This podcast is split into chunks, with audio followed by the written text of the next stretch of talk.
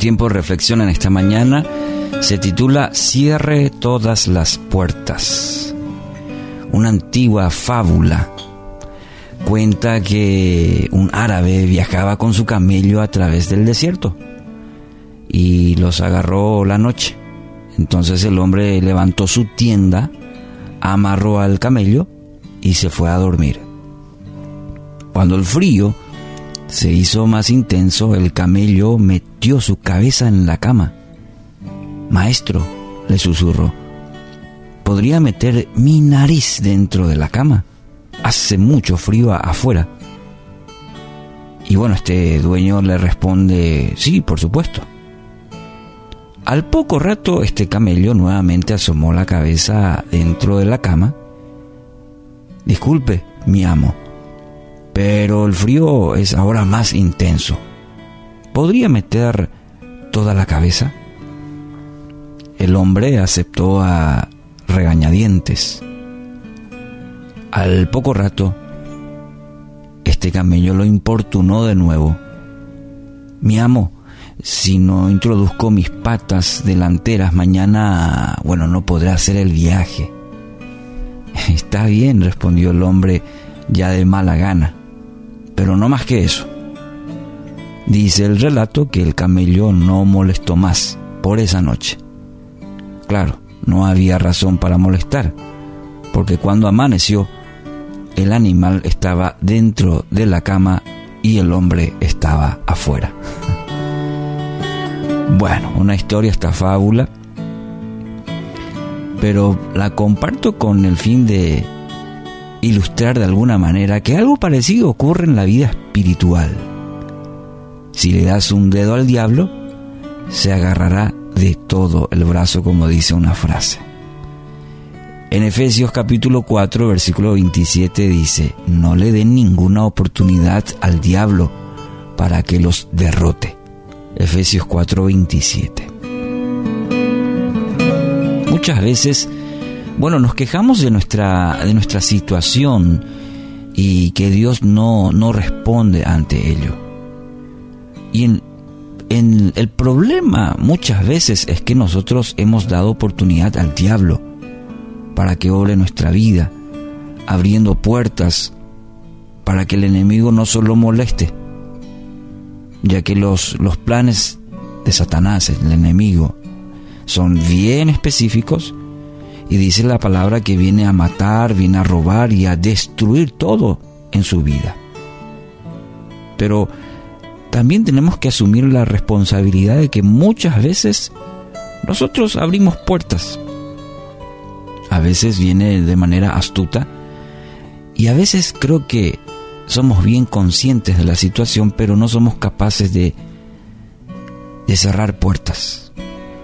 Bueno, esta fábula una fábula, es, el camello no habla lógicamente, pero nos muestra que astutamente también a veces actuamos de la misma manera, dando oportunidad al diablo. Y damos oportunidad, digo, porque a veces sabemos perfectamente lo que no conviene a nuestra vida, lo que no es bueno, lo que no agrada a Dios. Y de igual manera coqueteamos con ello somos conscientes a veces del pecado, lo que la palabra nos dice que no es bueno, y aún así se coqueteamos. Santiago 4:17 en tal sentido nos exhorta muy bien. Recuerden que es pecado saber lo que se debe hacer y luego no hacerlo. ¿Se da cuenta la diferencia?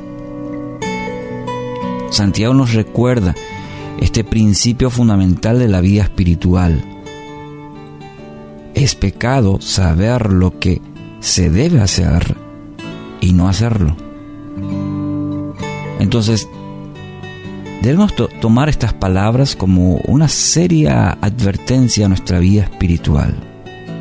¿En qué sentido? Alejarnos del pecado.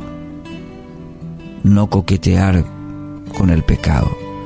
Muchas veces decimos, no, eh, eh, yo sé controlar, yo sé que no, no me va a ganar.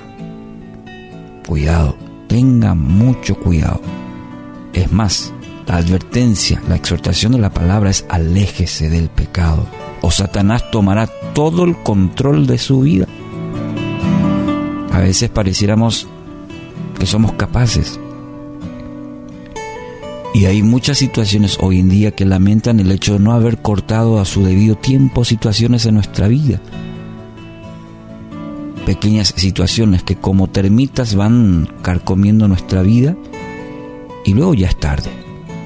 Entonces la palabra tiene, tiene una seria advertencia para nosotros. No le den ninguna oportunidad al diablo para que los derrote.